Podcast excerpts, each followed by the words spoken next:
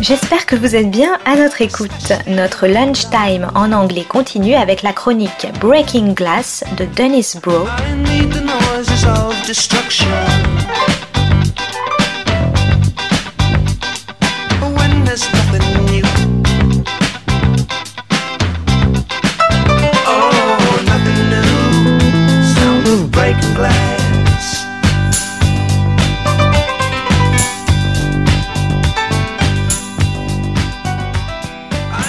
This is Broe on the Global Television Beat, Breaking Glass.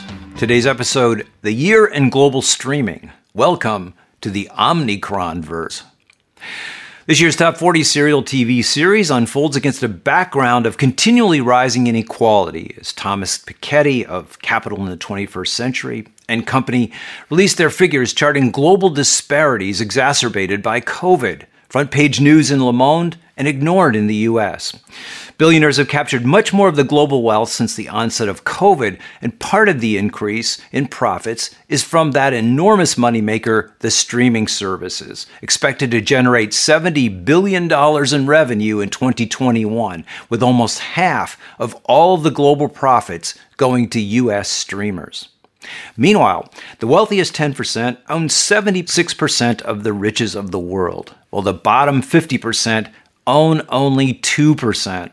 It's this group that also leads in the destruction of the world through the carbon emissions that sustain its extravagant lifestyle. The most unequal level of emissions being in North America, where the same 10% are responsible for approximately 75% of the pollution that is killing the earth, while the bottom 50 are responsible for only 10%. The need to produce constant weekly product to match streaming competitors reached a level of frenzy this year, to the point where the pressure put on industry workers resulted in even a traditionally sweetheart union like the IATSE sanctioning a strike, and movie producer and star Alec Baldwin shooting a camera woman who was a IATSE activist, possibly because of the hiring of props and arms personnel with little or no experience in order to hasten production. Three parables illustrate the nature of this profit lust heightened by the persistent presence of the virus, which has once again accentuated the drive to streaming, as Facebook's metaverse, where all life is lived online, cannot but bear the traces, not just of Marvel's Spideyverse, but also of COVID's Omnicron, as we are all welcomed to the Omnicron verse. The first story involves what used to be, as Theodor Adorno termed it, a mark of suffering, now reduced to simple branding as the level of daily commodification also reaches new heights. Netflix's reality series Coming Out Colton pretends to be the painful story of Colton Underwood, the NFL linebacker turned star of ABC's The Bachelor, a heterosexual Cinderella fantasy which two seasons ago starred Colton as the prince. Colton acknowledged after the fact that he's gay, and thus that the whole season, and perhaps the whole idea of the show, was a farce. In the Netflix series, Colton comes out to his parents, but does it on camera in a way that is, rather than an authentic moment, just a step in his further enlistment under the rubric of the star making machine. The most cynical aspect of the show, though, involves Netflix's use of the series to take a swipe at one of the biggest moneymakers of its most contentious streaming rival, Disney, which owns ABC, where The Bachelor has been one of its major hits. The pain of the homosexual experience and the joy of its normalization both take a backseat to personal aggrandizement and industry competition. The streamer is using the documentary to attempt to show up the populist simplicity of the network while calling attention to its own supposed sophistication, while in actuality, simply laying bare the cutthroat nature of the business.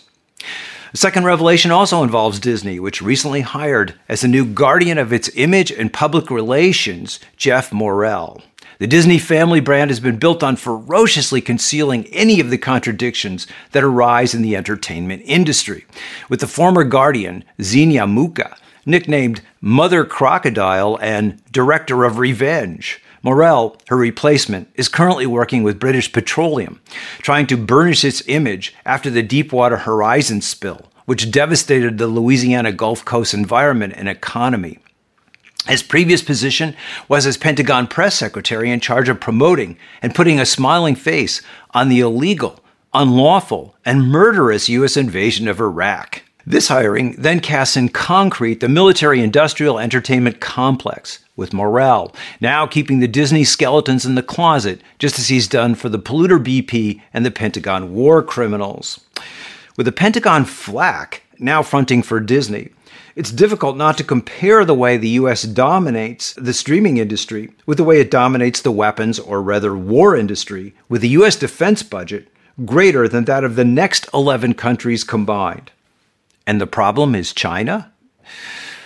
The third item puts to bed the lie, perpetuated by both the Obama and Trump presidencies, that the industrial economy is returning to the West. Since the announcement of the Disney Plus streaming service, that is the move of entertainment to a symbolic, virtual, or digital economy, the company has generated more worth on the stock market than Ford or General Motors, the former engines of U.S. growth. Is there hope within this bleak news? Yes, indubitably. There were a number of series this year which rose above their labels and companies and either struck blows aimed at illuminating social problems, my top 20, which with some doubling up is a top 24, or with supreme competence told compelling stories in serial form, my 10 honorable mentions.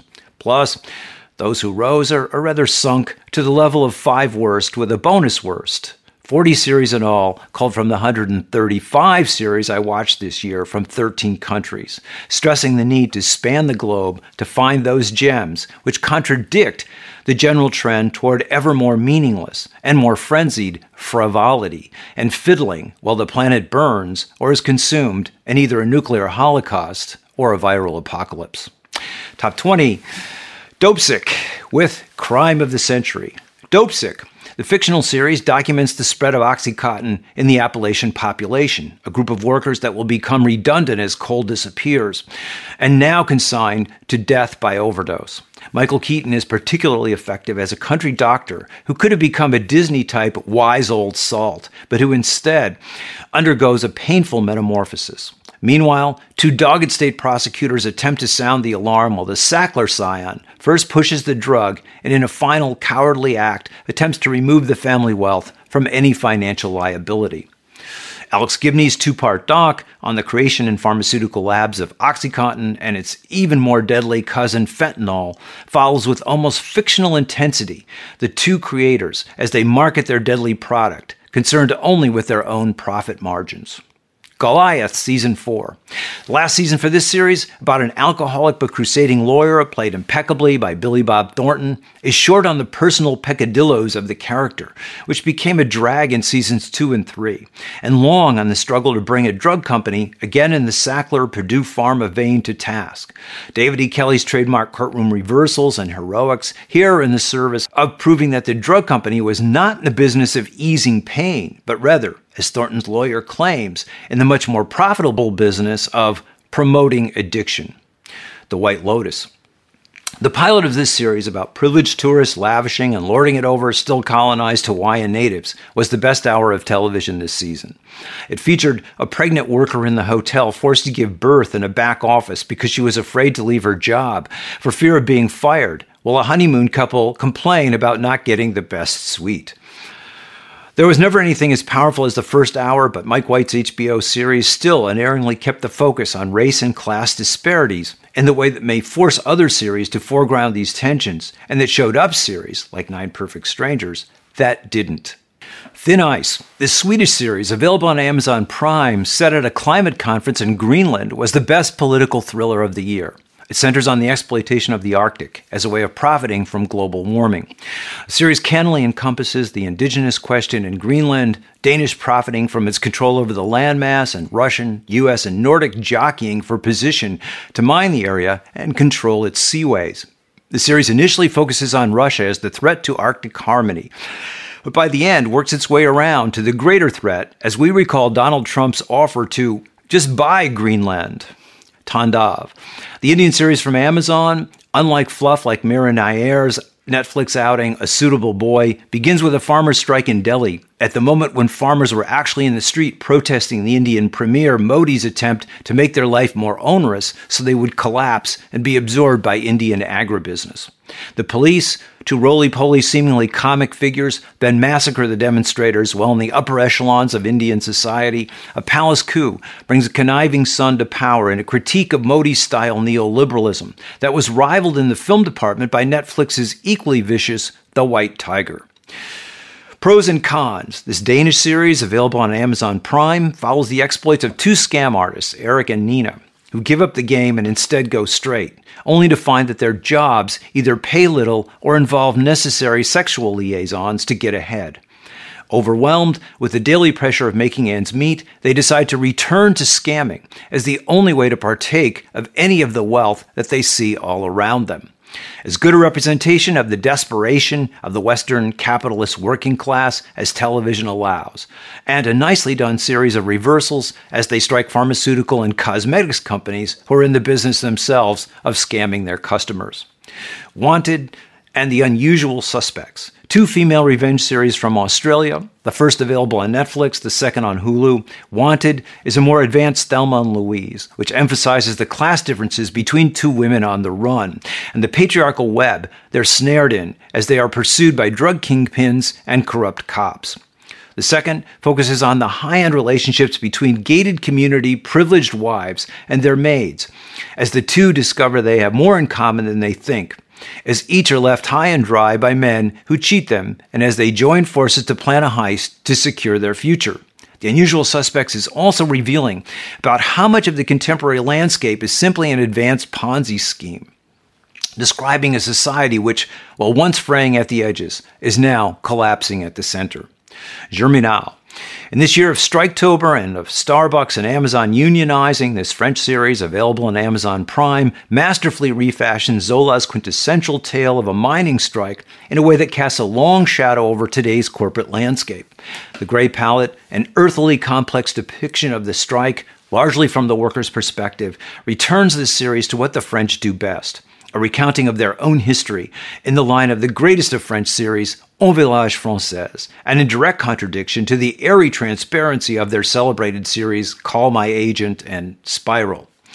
For Life. Season 2 of this ABC series began with a bang as Aaron Wallace won his release from prison, where he, like many black men, was incarcerated for a crime he did not commit. The show then falters as it focuses on the personal relationship between Wallace and his wife, but picks up momentum and becomes a series for the ages as it incorporates on the fly, almost as they are happening, two events. The first is the concealing of COVID deaths in prisons, which turn, because of the inattention and rapid spread of the virus, from detention cells to slaughterhouses. The second has now prosecutor Wallace pursuing and placing on trial a cop in a Black Lives Matter plot that illustrates that serial TV can tackle current issues with an urgency that belies the usual use of the form to surround viewers with ever more hypermediatic and slick modes of endless referentiality. Can you say Fairfax? The reward for this trailblazing? The series was canceled. Mare of Easttown. Kate Winslet was astonishingly authentic in this HBO series about Winslet's detective, yes, tracking a murderer, but also confronted with the decaying situation of an American Rust Belt type working class left for dead in a Pennsylvania mining and manufacturing town. The thickness of the web of relationships, both familial and communitarian, that Winslet's character encounters suggests that those relationships have not been entirely torn asunder by the economic devastation wreaked on them by American capital's flight to where it can extract lower wages. Jean Smart's cynical but ultimately caring and supportive mother was another revelation of this series. The Labyrinth of Peace the series, the proud product of German, Swiss, and French public TV, and now on Netflix, charts the aftermath of World War II in Switzerland as a group of young Jewish refugees arrive in the country, welcomed in not for any authentic humanitarian purpose, because it will help ease the public relations problem of the country's close connection through its neutral banking system with the Nazi hierarchy. The Frisson, when one of the boys kisses the Swiss wife of an industrialist, helping out in what the boy describes as still a camp, and as both feel an attraction to each other, is just one of the stunning moments in this show, which also charts Swiss laundering of money stolen from those in the Nazi prisons. Astounding contradictions abound in this stunning publicly financed answer to much private streaming mediocrity. The Wonder Years is ABC series masterfully written by Saladin K. Patterson. While posing as a simple remake of the 80s show, in effect expands the range of content the sitcom is capable of handling. Set in 1968, the show about a black middle class family is alive with all the tensions of that era. The lead teenage boy's father is a black nationalist, his brother is a soldier in the Vietnam War, and his sister is part debutante, but also part budding Black Panther supporter who trades her SAT study manual for Eldridge Cleaver's Soul on Ice. The pilot, skillfully directed by the 80s series lead actor Fred Savage, has a black white baseball feud interrupted by the murder of Martin Luther King in a crossing of the typical teen coming of age story with a tale about the dawning of political consciousness. Clean Break this Irish series, streaming on Acorn, slowly, methodically, traces the increasing desperation and inability to alter his situation except through crime of a bankrupt car dealership owner whose upright, moralistic banker keeps tightening the screws on him and enjoying his misery. The small businessman's bad decisions and the corruption of all those around him describe a world where class contradictions are so acute as to make life impossible for all but those few who control the purse strings. Reservation Dogs, New Zealand's Maori, Taika Waititi's fractured sense of humor and pathos, so evident in the wondrous laying bare of the ignorance of xenophobia in Jojo Rabbit, guides this tale of four Native American teens on a res they are desperate to leave, but that keeps calling them to stay through its own little miracles. A Sioux warrior who helped vanquish Custer keeps appearing to one of them. A local cop calls the soda machine dispensing sugar to sedate them white man's bullets. And in a stunning fantasy, the boy Bear's mother imagines the local Anglo doctor as the master of an Indian plantation with her as one of the slaves. In a later episode, the girl Willie Jack partakes of a hunting expedition with her father, which is in effect a memorial and remembrance for both of them of her dead brother. Small moments accumulate in this touching, tender, and witty description of the pain and triumph of res life today.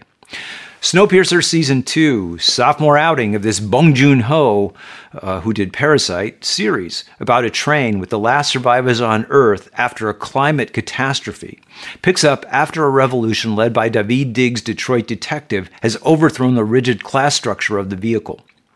Arriving to reinstill capitalist discipline is Sean Bean's Mr. Wilford, a neoliberal Richard Branson, Elon Musk type, whose contempt for equality drips from every corner of his mouth onto his fur coat.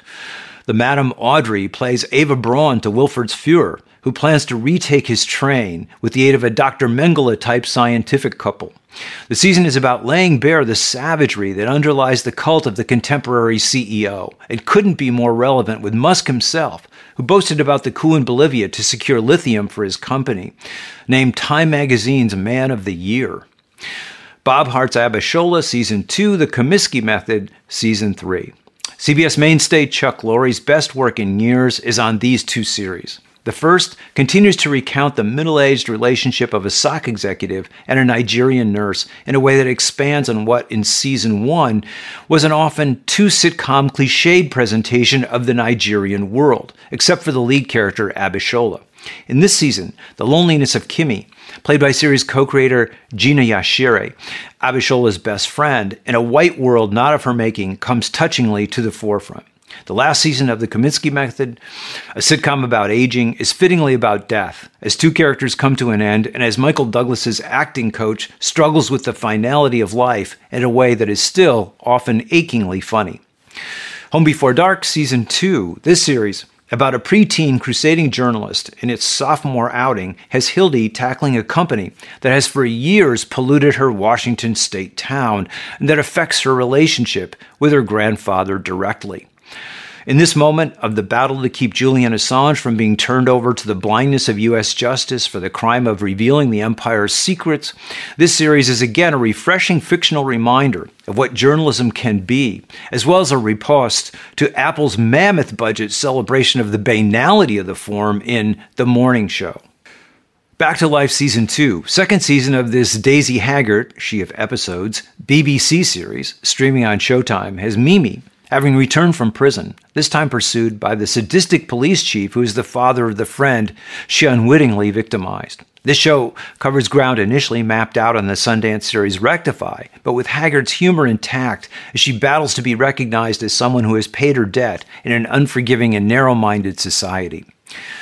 Bitter Daisies, second season of this Netflix series about a woman fighting back and trying to expose the systematic male power and brutality of a Galician town in Spain, culminates in an eyes wide shut party that results in a final revenge for multiple young and underage women exploited in a Ghislaine Maxwell, Jeffrey Epstein mode.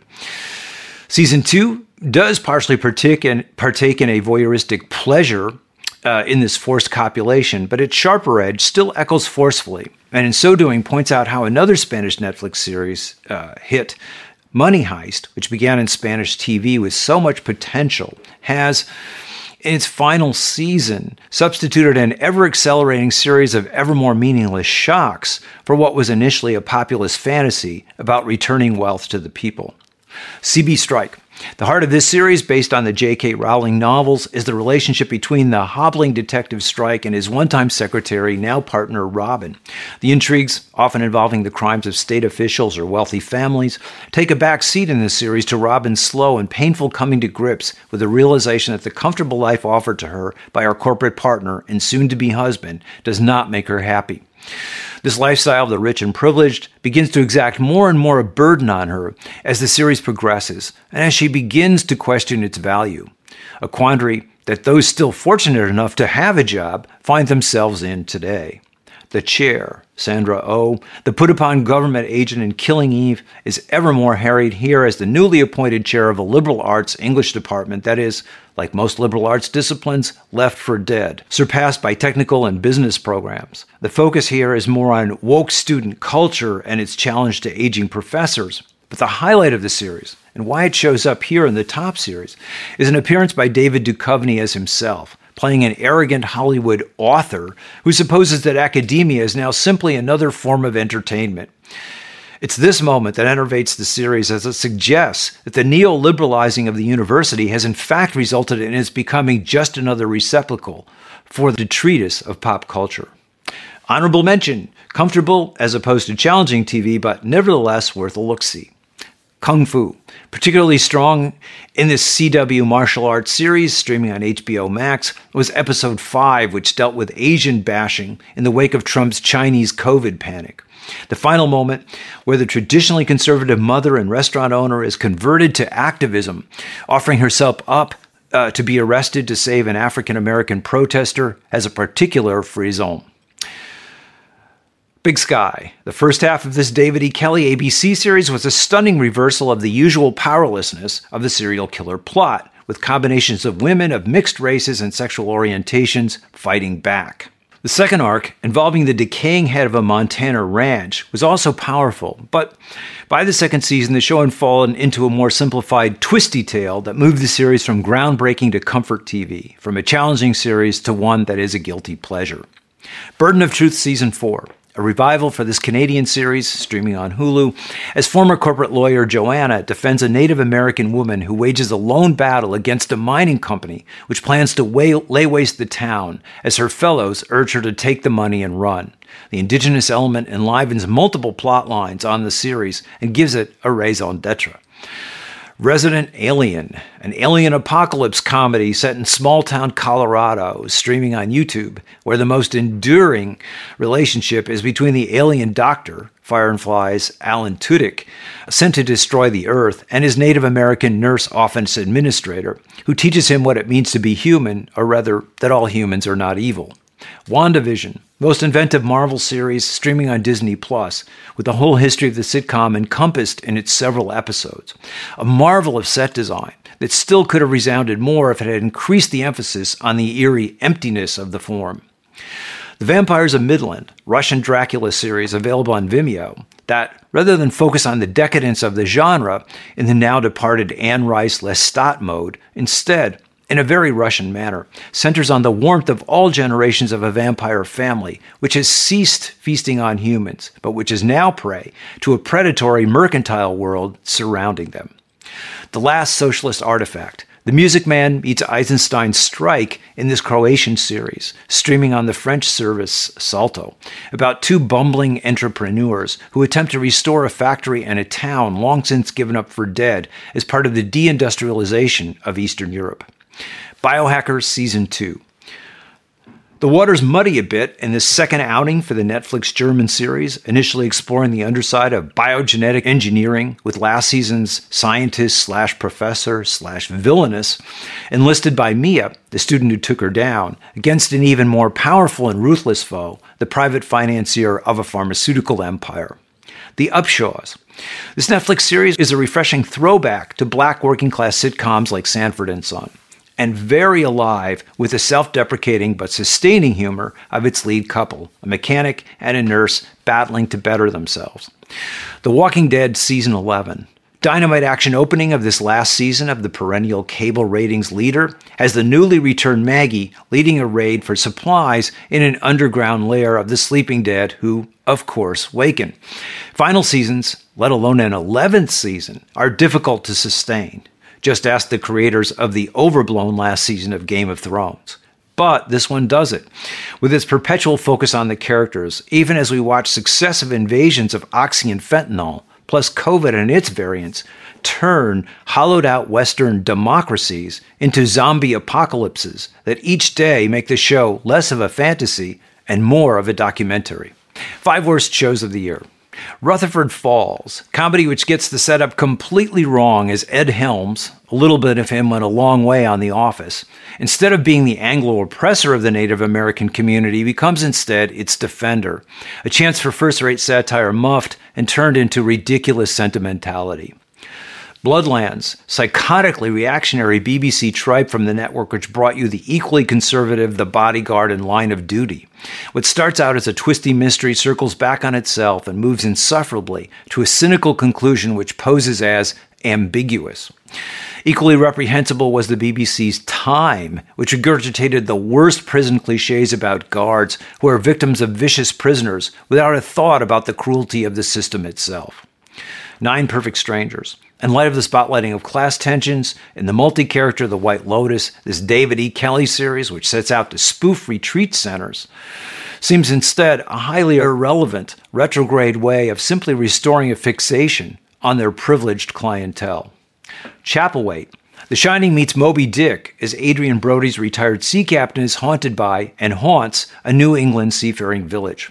The floor of the old house his family inhabits creaks, and so does the rickety plot, as Stephen King's horror tales expose the wires that holds these rapidly aging contractions together, especially in light of the more socially relevant use of the genre by Jordan Peele in Get Out, Us, and Candyman. Foundation. The never ending search for a sequel to Game of Thrones, Dune, Witcher, Wheel of Time, the now canceled Game of Thrones prequel, reached a low point in this Apple Plus high budget, low energy adaptation of the Isaac Asimov novel, where the only hope to save an oligarchic inbred empire is by a technological fix, a la a new iteration of the iPhone or the iPad. Less than meets the eye, this pretentious series instead is more like 2001 A Space Odyssey, the podcast. Bonus worst or liver worst. On the verge the life, loves, and angst of upper middle class women in LA with nothing much at stake. When the going gets tough, they go to the beach or Rodeo Drive. The only thing they are on the verge of is a shopping spree. In this series, streaming on Netflix, it is really just much ado about spending. And this is Broe on the Global Television Beat, signing off and breaking glass.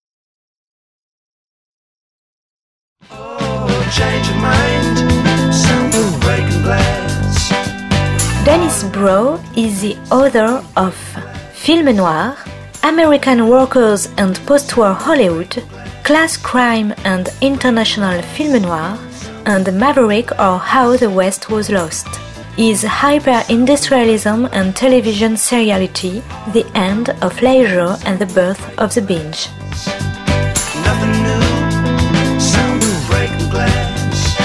C'était Breaking Glass de Dennis Broe sur Art District. Très bonne suite de nos programmes, jazzistique et artistique, à notre écoute.